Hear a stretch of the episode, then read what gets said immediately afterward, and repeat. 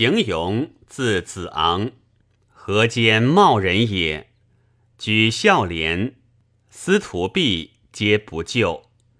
亦姓字，是右北平，从田畴游。积五年，而太祖定冀州。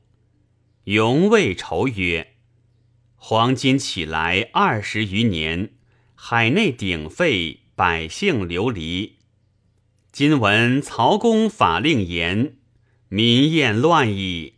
乱极则平，请以身先。遂庄还乡里。田畴曰：“行勇，民之先觉也。乃献太祖，求为向导，以克柳城。太祖必勇为冀州从事，时人称之曰。”德性堂堂，行子昂。除广宗长，以故将丧弃官。有司举政，太祖曰：“勇笃于旧君，有一志之节，勿问也。”更毕司空院，除行堂令，劝民农桑，风化大行，入为丞相门下都。迁左平邑，并去官。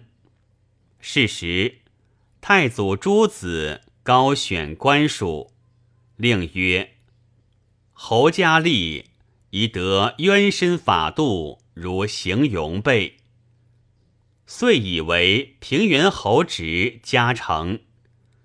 勇防贤以礼，无所屈挠，由是不和。庶子刘真书谏直曰：“嘉诚行勇，北土之彦，少秉高洁，玄静淡泊，言少礼多，真雅士也。真诚不足同贯斯人，并列左右，而真礼遇殊特，勇反疏简。”思惧官者将为君侯习尽不孝，礼贤不足，采庶子之春花，望嘉诚之秋实，未上招谤，其罪不小，以此反侧。后参丞相军事，转东曹院。初，太子未定，而临淄侯侄有宠。